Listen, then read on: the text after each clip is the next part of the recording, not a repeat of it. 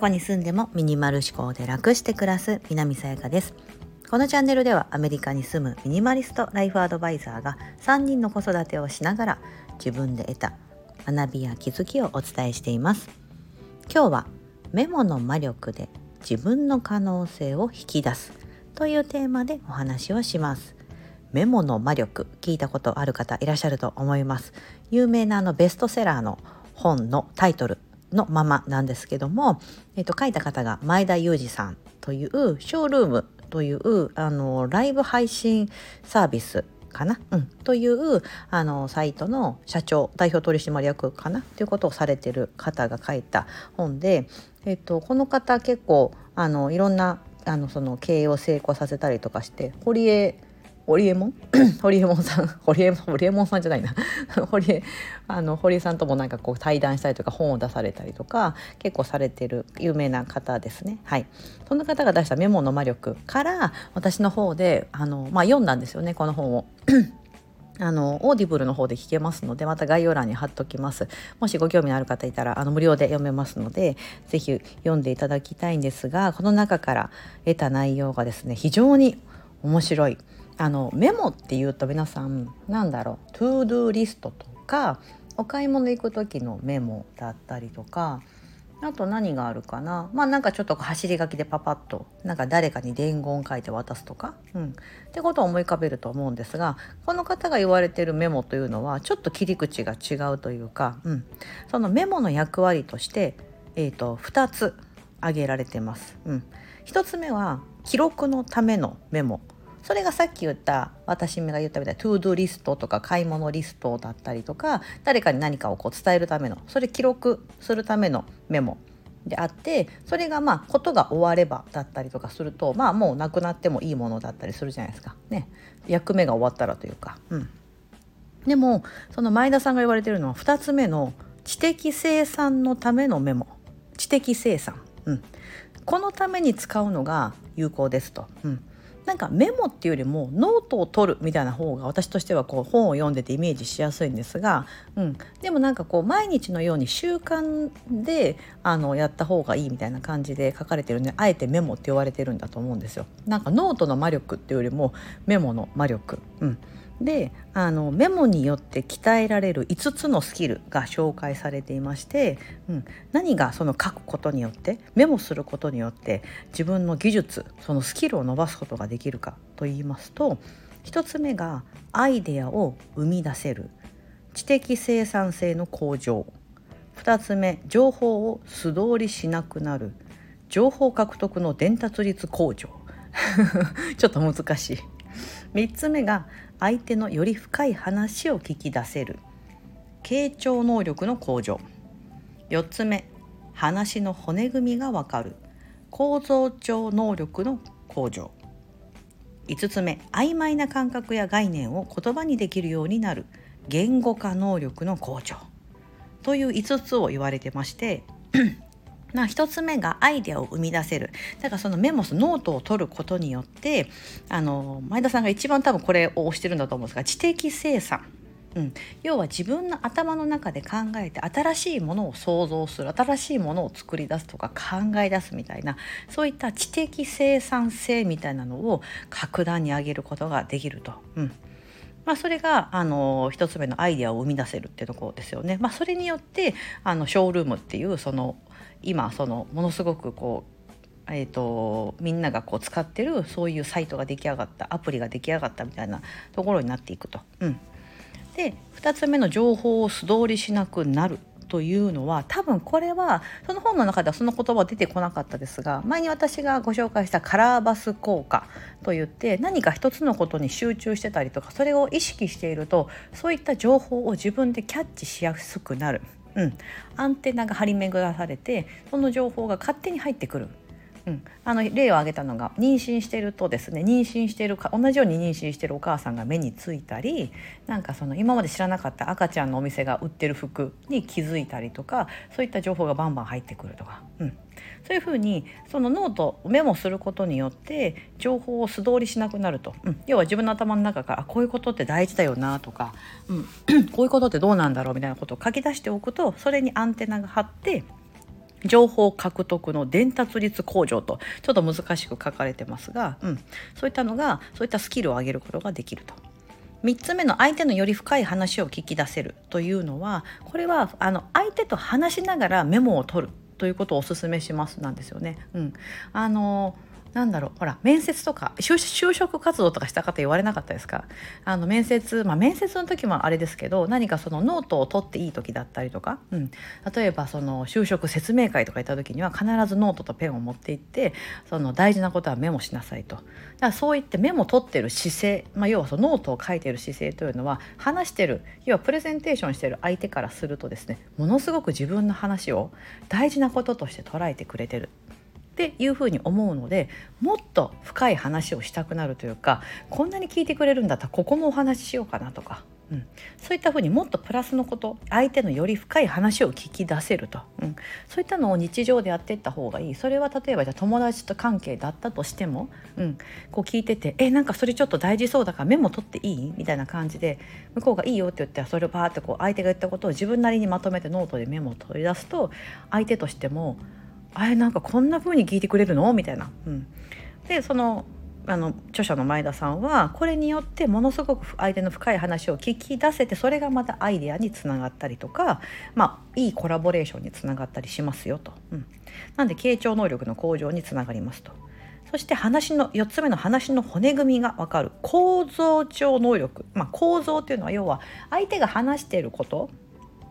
の辻褄を合わせることができるって感じですかね。うん。ね、何かこう相手が話しててもこう私もよくやるんですけどあの相手が話してることだったりとかそのなんかその えとことあことが起きていたと、うん、何かのことが起きてた時にその骨組みとなるものは何なのかと、うん、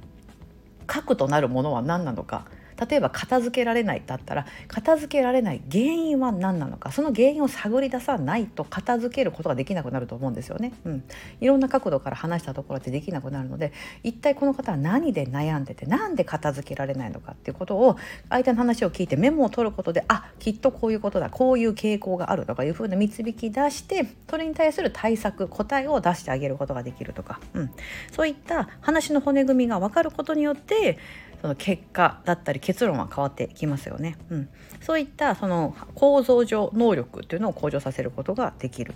5つ目が曖昧な感覚や概念を言葉にできるようになる。まあ、これってあの語彙力言語化能力ってありますが今だとほら語彙力って言いますよね。やばい。って何でもかんでもこう中高生とかになると「えー、それやばい。えなマジそれやばい」みたいな「マジやばい」みたいな。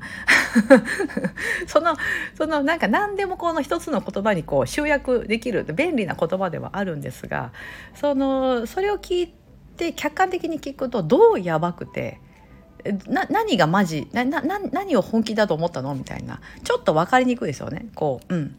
でその場にいればいいと思うんですが例えばその本とかまあ例えば動画とかでも何でもそうですけど、うん、その臨場感を伝えたりとかする時、まあ、例えばグルメレポーターとかもそうですよね。美味しいって言ってしまえばそれであれですが何がどう美味しくてその食べてない人であってもその感覚だったりとかがなんかこうイメージしやすいように伝えるっていうのは語彙力がいりますよね、うん、言語化するってことです。その気持ちだったりとか状況とか、うん、そういったのをノートに書き出すことでそういったまたアイデアがこう生まれたりとか曖昧な感覚とかそういったやばいみたいな概念みたいなのを言葉にできるようになる。うん。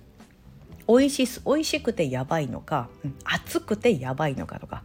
ね、なんかラーメン食べて「やばい!」って言った時も 熱くてやばいのか、うん、あの 美味しくてやばいのかまずいのかとか、うん、そういったのをちゃんとこう言葉で使えるように、まあ、できますよと、うん、まあ自分の語彙力アップにもつながりますよねと。うん、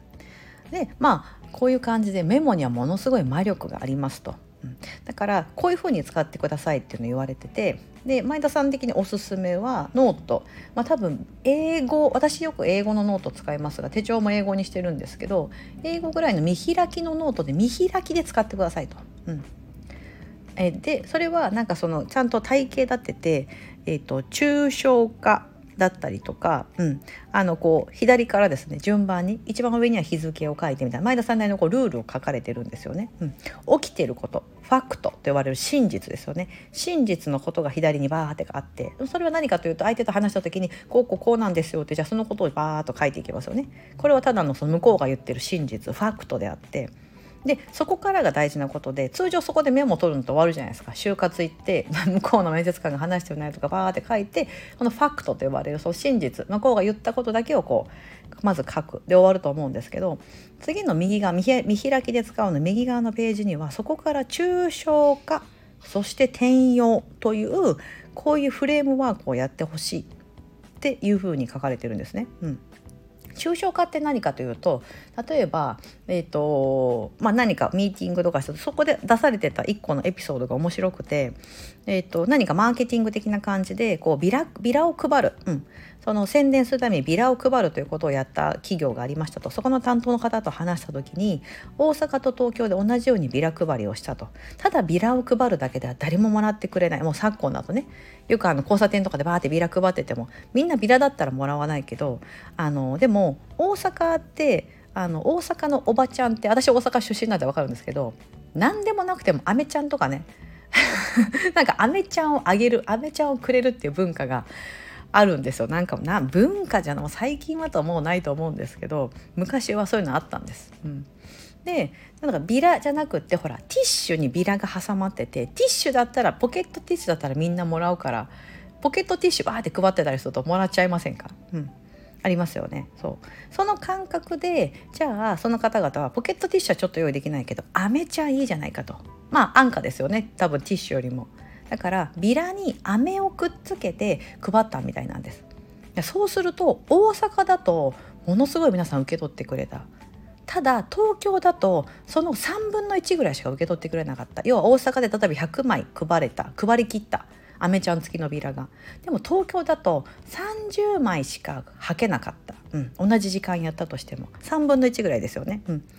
ていうことがあったんですよね。はははと終わったという。じゃあこれがあの起きた事実ですよね。ファクトと呼ばれるところで。で今度そのさっき言った抽象化右側のノートにじゃ何をどうするのかっていうとなんで大阪だとそれをもらってくれて東京だとダメだったんだろう。なんで3分の1しかもらってくれなかったんだろうっていう Why なんでっていうところを書き出したりじゃあどうやったら東京でも同じ時間で100枚のビラを配りきることができるんだろうっていう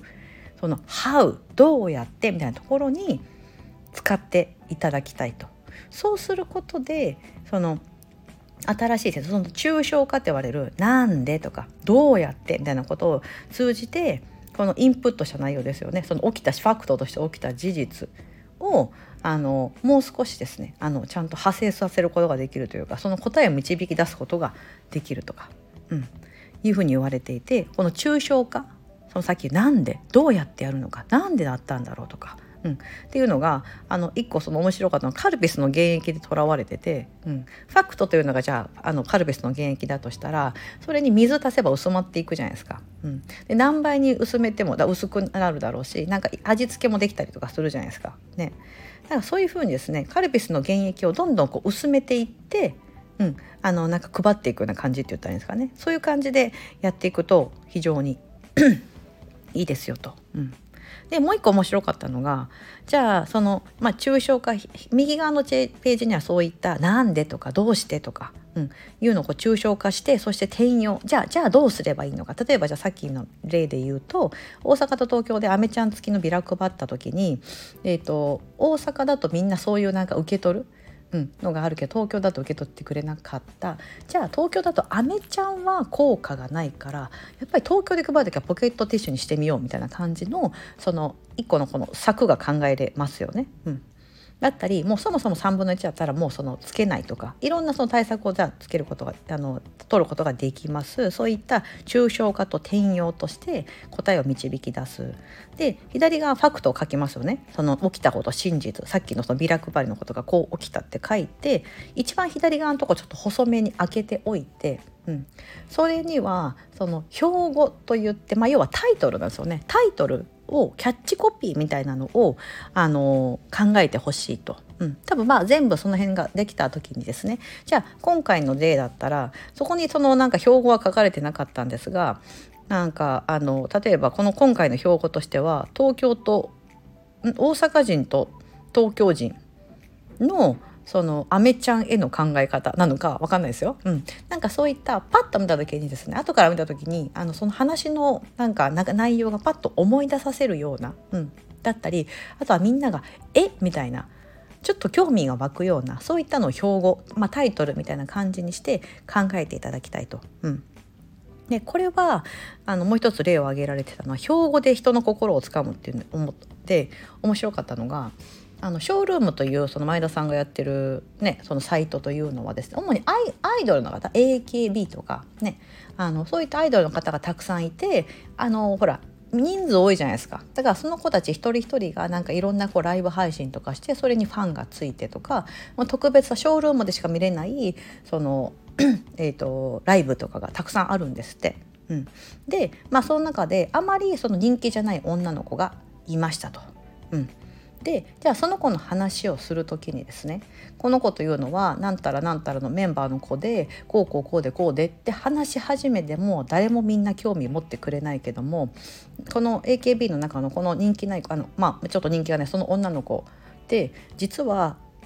ああごめんなさいあのすいませんあのじゃあ AKB の中であの実はこういう子がいるんですよ。朝5時半の女がいるんですけどみたいな感じ言うとみんなえってなるじゃないですか。AKB の中に朝5時半の女がいるんですけどって言ったらみんな「え誰それ?」ってなると思うんですよね。興味が湧くじゃないですか。うん、でそれは何かというとそのあのにちょっと人気がない女の子なんですけど、えーと、いつも朝5時半にすごい寝起きのままあのなんか寝ぼけた感じでライブ配信をショールームでやってるんですって。うん、でそれをじゃあ説明する時にさっき言ったみたいな AKB の中で人気投票だとこうこうこうでこういう名前の女の子がいてここの出身の子なんですがって始めるよりも AKB の中に朝5時半の女がいますよって言ったらみんなわって食いつくと思うんですよ。誰それみたいな感じの、うん、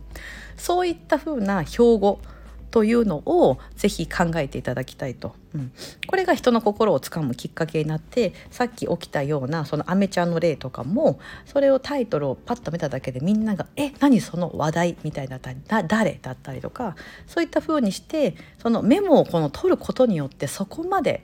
うん、あのいろんなことを広げることができるって書かれててわ確かにこれはメモの魔力だって私も思って、うん。ね、起きたことの真実は何も変わらないけどそこからそんな風にまで広がっていくんだと、うん、思って、はい、これはですねなんか私もすごくこのメモの魔力の本を読んで、まあ、聞いてですけど、うん、すごく勉強になりましたし私も一つ一冊ノートを用意しようかなと思いました。今まで結構付箋にパパパッと思いついたこととかあと携帯に入れたりとか主にこう to-do リストみたいな感じで書いたりあの普段から私はこう感謝ノートみたいなの書いてますけども、うん、でもそこに書いてるところはなんかその人への感謝とかだったりとかしてここまで深掘りして一つのことに対して深掘りすることがなかったので、うん、自分のこれからのことだったりとかもそうですしやりたいことがあったりとか、まあ、起きてる今問題とかも何がこう ダメなのかとか、うん、もう少しそうやってそのファクト真実と抽象化と呼ばれるところと転用っていうこういったフレームワークをすることによって何か答えが導き出せるんじゃないかだったりとかさっき言ったみたいな標語っていうふうにじゃあそのテーマに対してつけることによってまた一つの話題というか私このスタイフで話すネタにもなりますし ね、発想というのは面白いなというふうに思いました。はい今日はメモの魔力で自分の可能性を引き出すというテーマであの本からの引用ですけどもお話をしてみました。なんか非常にあの興味深い面白い本ですし前田裕二さんの本他の本読んだことあるんですけど堀江さんとさっき言った堀江さんとね対談してる本で 2, 2人で書いてる本があったんですけどその本一回読んだ時にね堀江さんの言葉めっちゃ分かりやすいけど前田さんの言葉はなんかねちょっと難しいというかすっごい頭のいい人が書いてるなみたいな本だったんですよね。でもこれはめっちゃ読みやすいですこのメモの魔力はものすごく分かりやすく噛み砕いて書いていただいているのであのスッと入ってくるんじゃないかなと思いますし今言った私の内容とかはほぼほぼこの内容のやつ網羅してると思うので何かもっと深いことを知りたいとかだったら是非読んでいただけたらなと思っております。はい。ここまでお聞きいただき本当にありがとうございます。素敵な一日をお過ごしください。